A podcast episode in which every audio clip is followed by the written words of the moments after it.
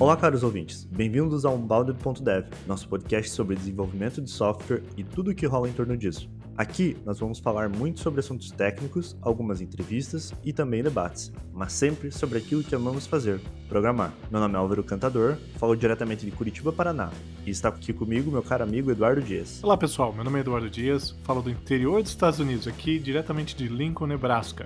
Vocês encontram mais informações sobre a gente em nossos LinkedIns, links no post. Em todo episódio nós temos os recadinhos da paróquia e gostaríamos de lembrar a todos que estamos na, em várias plataformas de podcasts incluindo o Spotify, o iTunes, que é o Apple Podcast, temos também o Google Podcast e também no YouTube, que não é uma plataforma de podcast em si, mas estamos lá, marcando presença. Então se inscreva nesses canais, nesses dispositivos, nesses aplicativos, para receber os nossos episódios assim que saírem. Também não se esqueça de mandar um feedback para a gente, tanto pelo site, pelo LinkedIn ou também pelo e-mail team.unbounded.dev.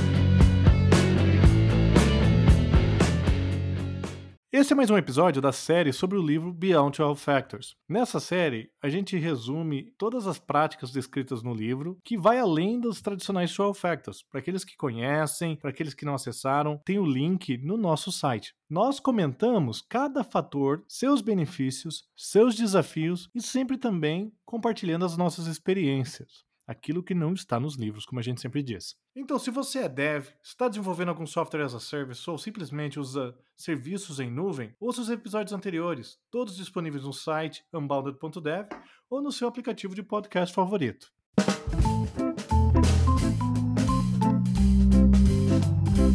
O assunto de hoje então é backing services. Eu acho importante marcar que é a nossa segunda vez gravando esse episódio. A primeira vez que a gente gravou, o meu áudio não ficou nas qualidades mínimas do unbounded.dev. Então a gente está aqui gravando de volta. Vamos falar sobre backing services e Eduardo, volto a fazer essa pergunta. O que é backing services? Oi, Álvaro. Então, backing service, né? O que é isto?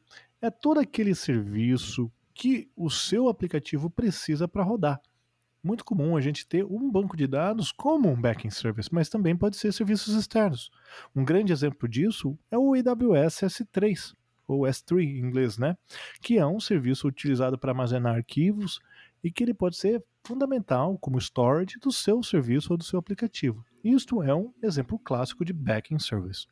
Exatamente. Existem várias formas de você utilizar o, backing services como um recurso por exemplo, no Kubernetes, eu acho que a maneira mais fácil de você enxergar isso, que tem os custom resources, você tem o DNS binding para te auxiliar, mas existem N formas dentro de uma arquitetura de você utilizar esse recurso, por exemplo, através do Nginx, do HProxy ou qualquer um serviço que você consiga fazer esse DNS reverso, mas ele é extremamente simples também. Por exemplo, no dentro do livro você tem apenas um capítulo muito breve falando sobre isso, mas a aplicação do dia a dia é muito variável sobre backend service. Existem várias maneiras de você aplicar, existem vários key vários problemas relacionados a isso e até é interessante para a gente agregar na conversa. É, como a gente sempre fala, né, Álvaro, que é a questão de que se você tenha o endereço da API que você consome, do serviço, ou o endereço do banco de dados, a tua connection string hard-coded no aplicativo,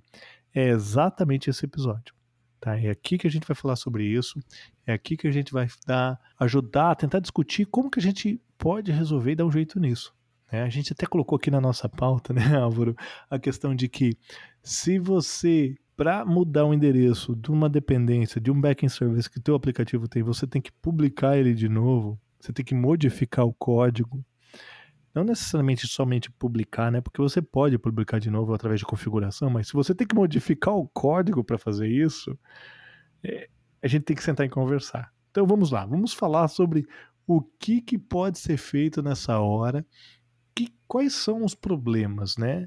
E quais são as soluções que a gente pode encontrar quando a gente está lidando com backend service. Um grande medo que é recorrente quando você não está usando backend services é de quando você tem uma connection string nova, quando você tem que mudar algum endereço, isso acaba aparecendo. Esse é um smell que toda arquitetura está precisando de backend services, ou até ouvir os nossos episódios passados, que tem algumas dicas que a gente vai falar mais, mais no final do episódio, sobre o backend services ser uma, mais uma camada de resiliência das N camadas num aplicativo em nuvem, mas se você tem esse problema, isso provavelmente backend services pode te ajudar.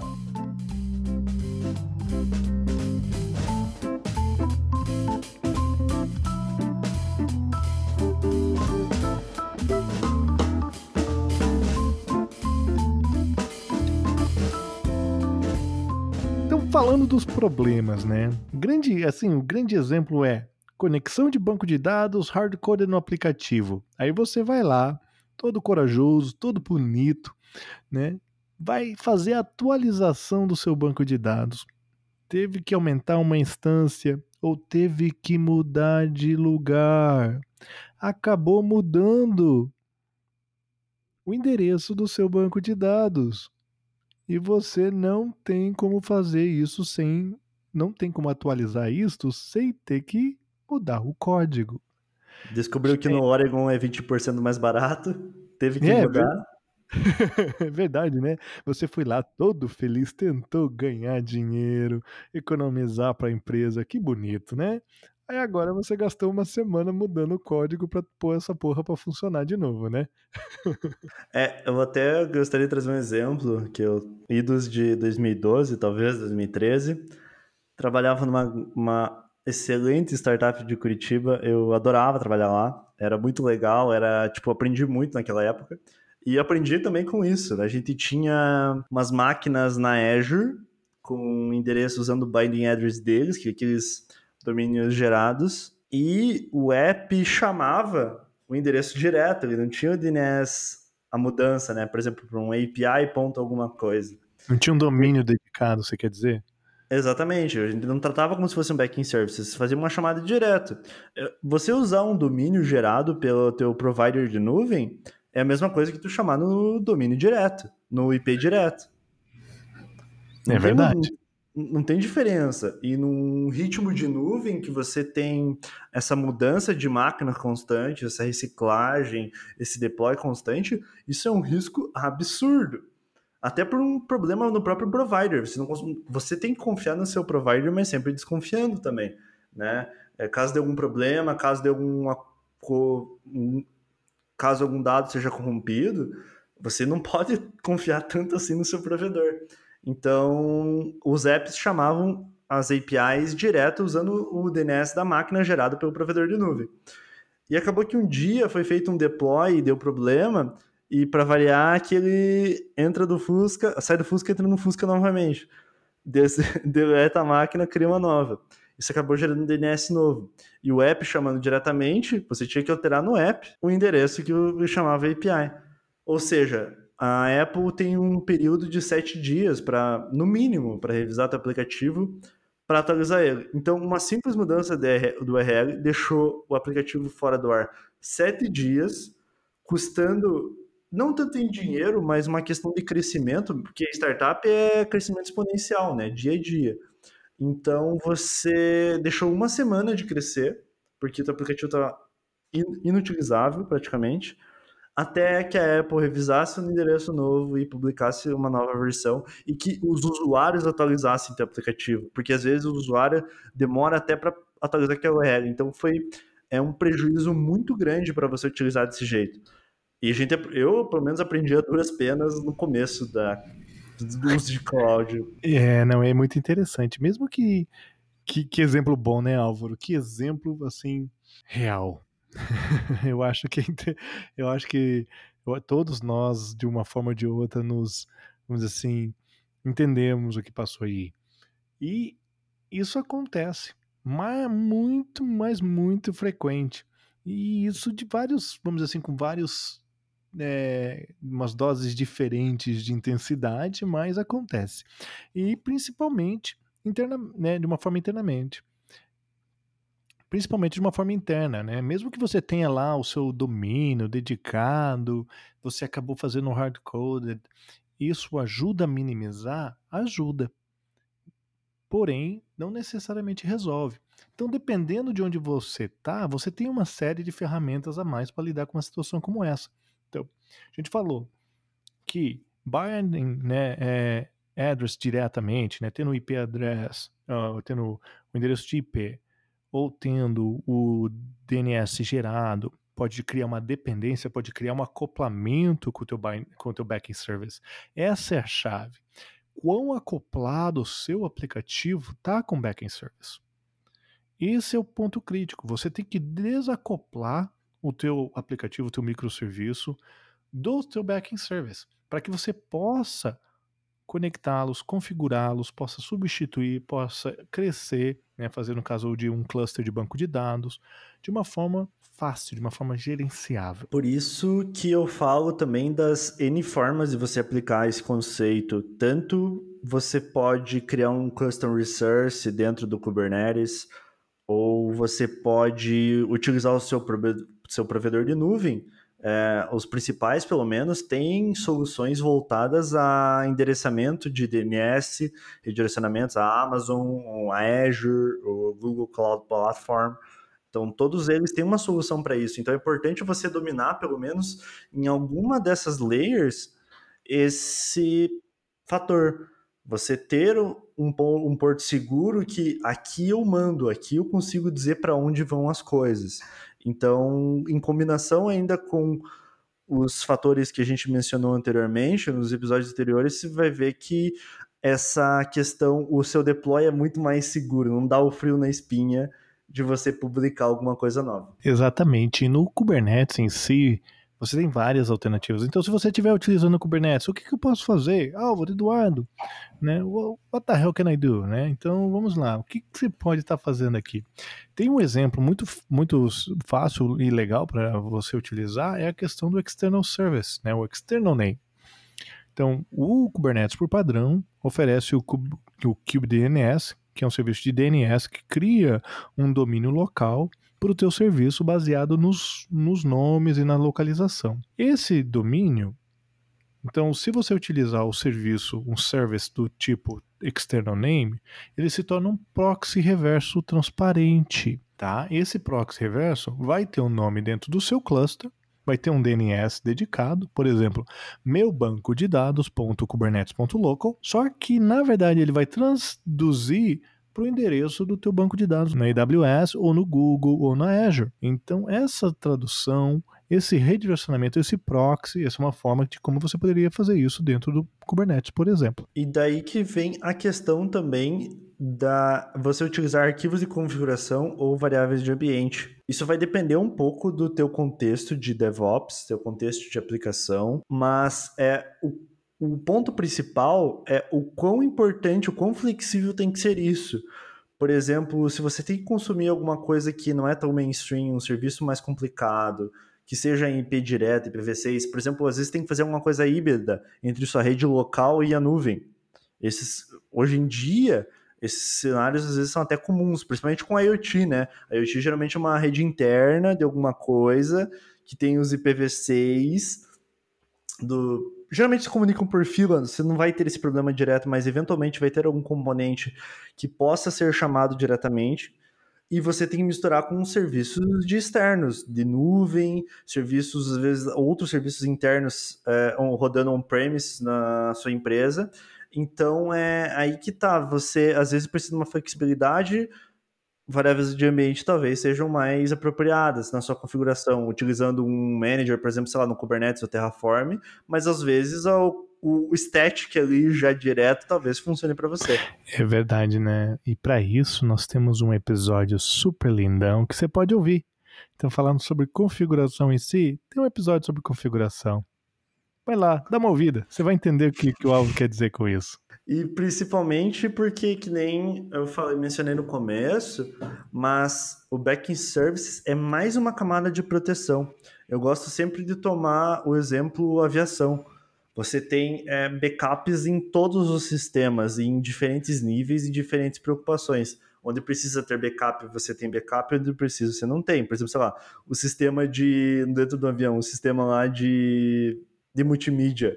Por exemplo, assistir seu filme esse sistema provavelmente não precisa de backup. Você assistir um filme no seu voo não é algo tão importante. Mas às vezes ali uma questão de, de aviônica ou até mesmo de motor, que é fundamental para o funcionamento da aeronave, você vai ter N sistemas de backups redundantes e funcionando ao mesmo é. tempo até. Então, né, backup nesse sentido, você quer dizer redundância, né, Álvaro? É o failover, né? Aquela questão de, ah, eu tenho um sistema alternativo para rodar. E isso é interessante porque, você comentando isso sobre aviação, eu tenho, como a pandemia afeta a vida de todo mundo, né?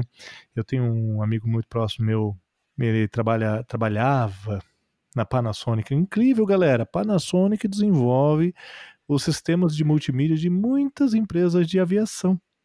Né? Ele foi. Ele, infelizmente, isso é mais uma notícia triste aí que está acontecendo.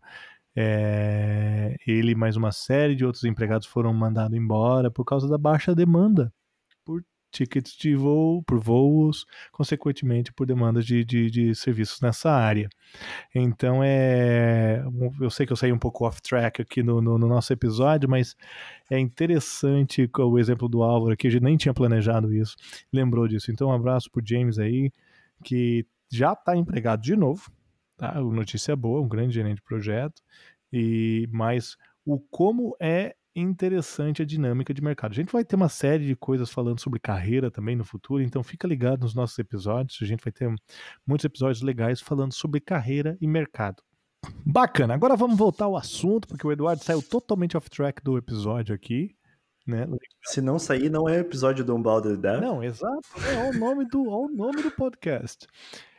Quando a gente fala de backend services, a gente falou bastante sobre a questão de resolução dos seus serviços, né? Como que você acha ele, como que você muda a, a vamos dizer assim, o identificador da localização, o seu URI, né? O seu identificador, sua URL do seu serviço, o seu binding com o seu serviço. Mas a gente também não falou sobre a questão de dependência da carga. Quando a gente está falando de aplicativo e principalmente de sistemas de nativos de nuvem, Cloud Native Services, muito comum em microserviços, a gente está falando de grandes escalas, grandes volumes de requests, uma carga muito grande. Como que você trata isso com seus backend services? O seu banco de dados aguenta?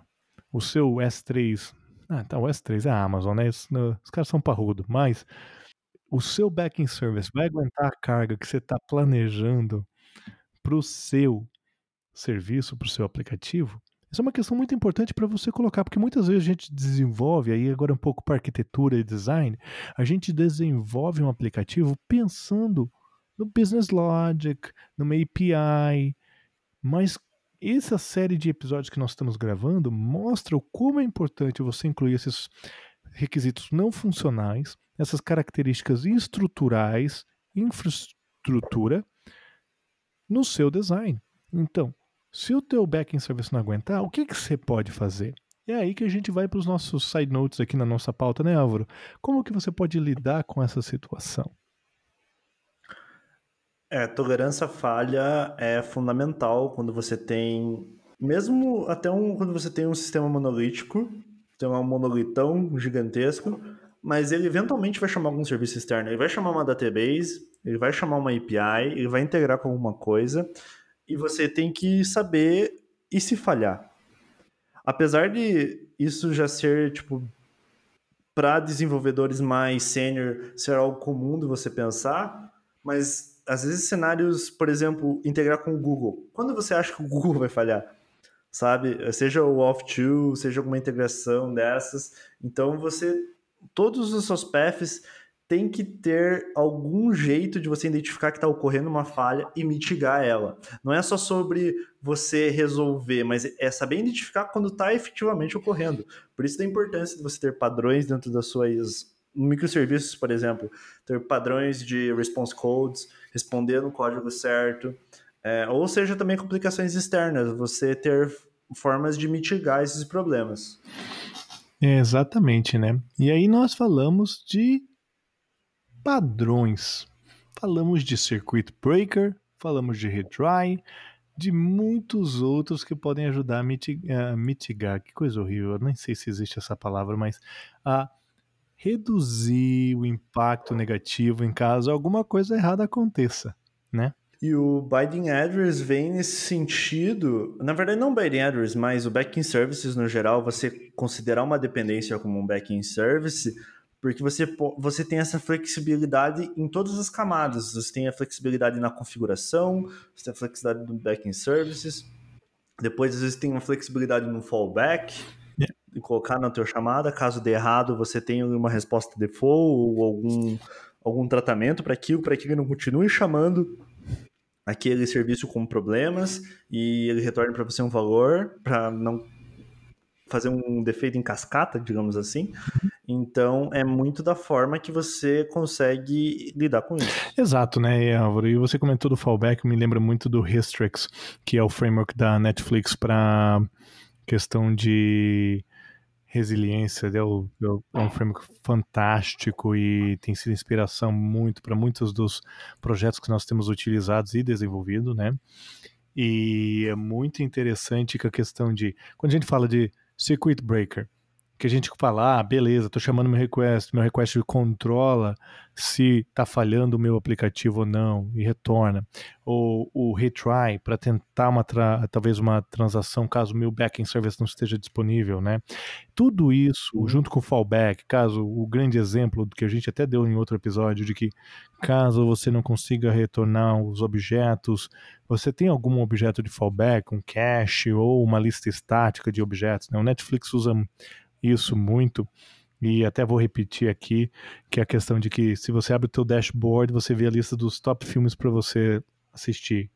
Caso não tenha ou não conseguiu gerar esses top indicações para você, eles vai pegar, eles vão pegar, vão fazer um fallback para as indicações gerais, os mais assistidos.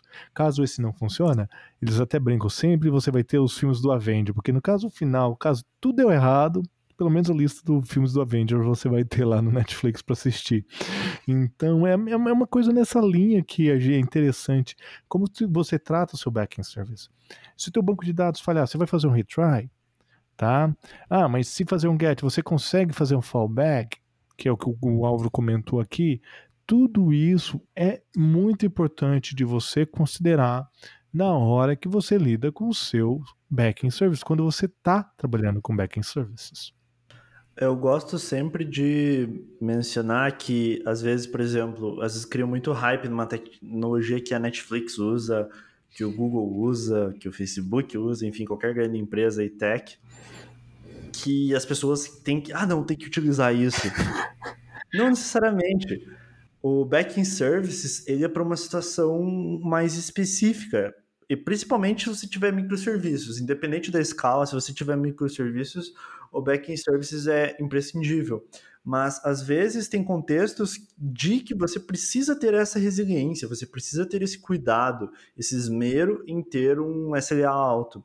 Então, por exemplo, se você tem ali está usando um smell, eu acho que é muito grande quando você, se você está usando microserviços e está fazendo uma chamada direta ali, sei lá, usando o Axis, Axis.get alguma coisa, puro, o Axis by default, você está fazendo errado.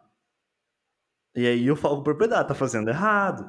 Você tem que usar algum é, uma tática de fallback, por exemplo, retry, seja o circuit breaker, para você fazer um hash daquela chamada, ele vai identificar que tá, vai abrir o circuito para parar as chamadas para ali, vai dar um delay, vai acumular aquilo numa fila, talvez. Então, é, não pode é, esse então as chamadas diretas geralmente tendem a ser problemáticas de sistemas muito distribuídos. Por exemplo, para .NET, você tem o Poly, que é uma ótima biblioteca para você fazer essa questão de é, fault tolerance. E no Node.js você tem o próprio Axis tem uns, uns plugins para ele que você consegue adicionar tanto o cookie, uh, tanto o retry quanto o circuit breaker, que são é, fault tolerance, é, tolerância falha, são recursos de tolerância falha que você utiliza no cliente. Tem recurso de tolerância falha de server e os do cliente. No caso, então, você para se proteger, por exemplo, com conteúdo externo, você consegue utilizar essas bibliotecas que já tem prontas. É só instalar e colocar, não tem segredo. Muitas vezes a gente diz, ah, o serviço vai cuidar. Este é o grande fator. O que a gente está tentando dizer nesses minutos de podcast aqui, que nem sei, 30, 20 minutos de podcast que a gente está tendo aí, porque a edição final é sempre. O Álvaro faz mágica aqui, né? Ele pega uma hora e meia de conversa e converte em 15 minutos. Eu falei, nossa, a gente falou asneira, né? Mas voltando aqui pro episódio. A gente costuma achar que o pessoal, que o serviço que a gente depende vai cuidar da, dessa resiliência. Não, não, não, não. Este é a grande falha. Nós não podemos confiar nos nossos backend services da mesma forma como a gente tem a tendência de fazer, tá?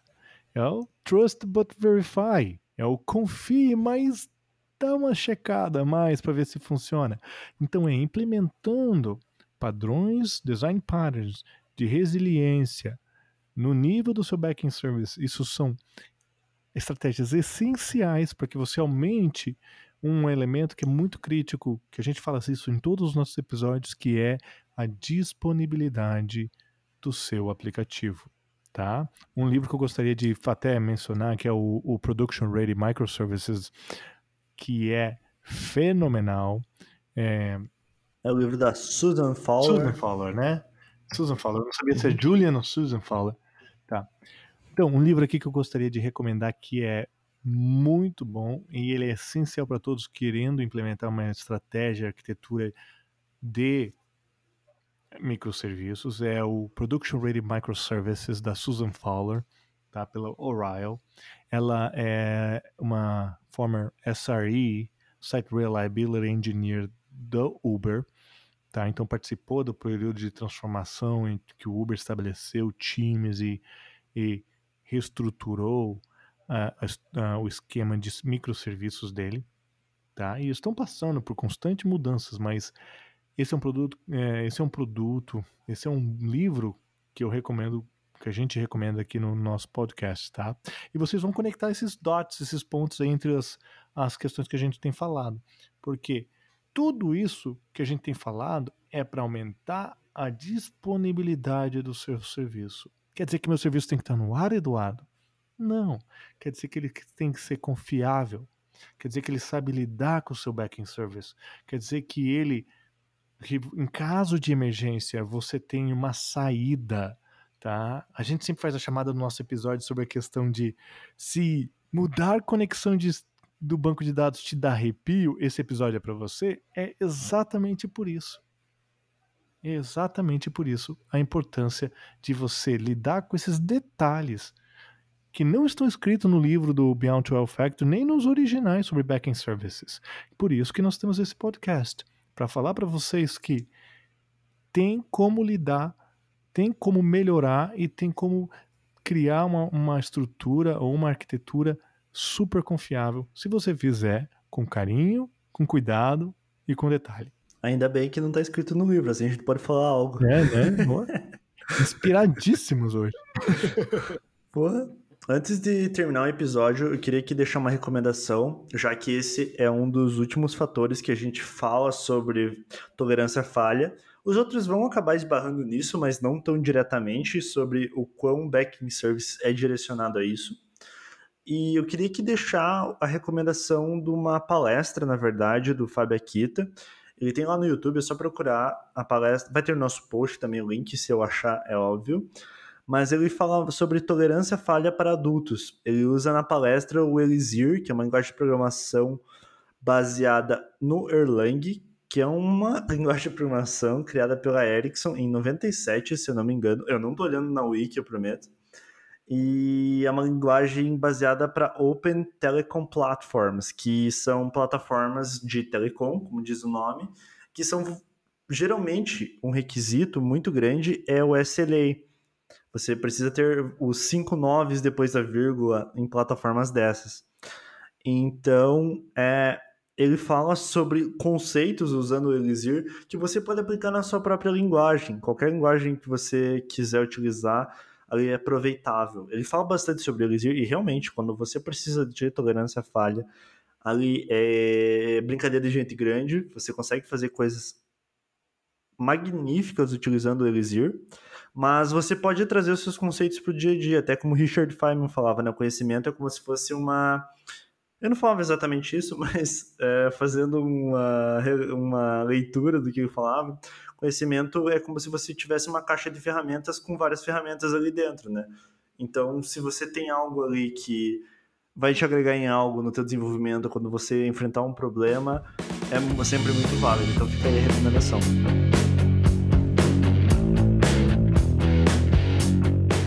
Disso, né, Álvaro, que a gente vem conversando sobre a questão do backend services e de outros episódios, a questão de disponibilidade, a questão de como que você trata. Então, a gente tem trazido muita coisa que não estão nos livros, muita coisa que não estão nos artigos originais, porque acabamos vivenciando e muitos outros profissionais também vivenciaram. Então, se você estiver considerando microserviços, aplicações distribuídas, aplicativos nativos de nuvem, quando você fala de backend services, não é um bicho de sete cabeças, mas tem com certeza alguns detalhes que você precisa prestar atenção, dar um pouco mais de carinho, né? Aqui nos Estados Unidos a gente fala muito de dar um pouco mais de TLC, né? Tender Lowering Care, que é a questão de dar carinho, dar amor, dar atenção porque sem o zelo vai falhar alguma coisa ali. Então, é, eu acho que no geral é isso, né, Álvaro? É, com certeza. Então, fica aí as dicas. Vão ter links no post sobre todas as libraries, sobre os livros indicados aqui, até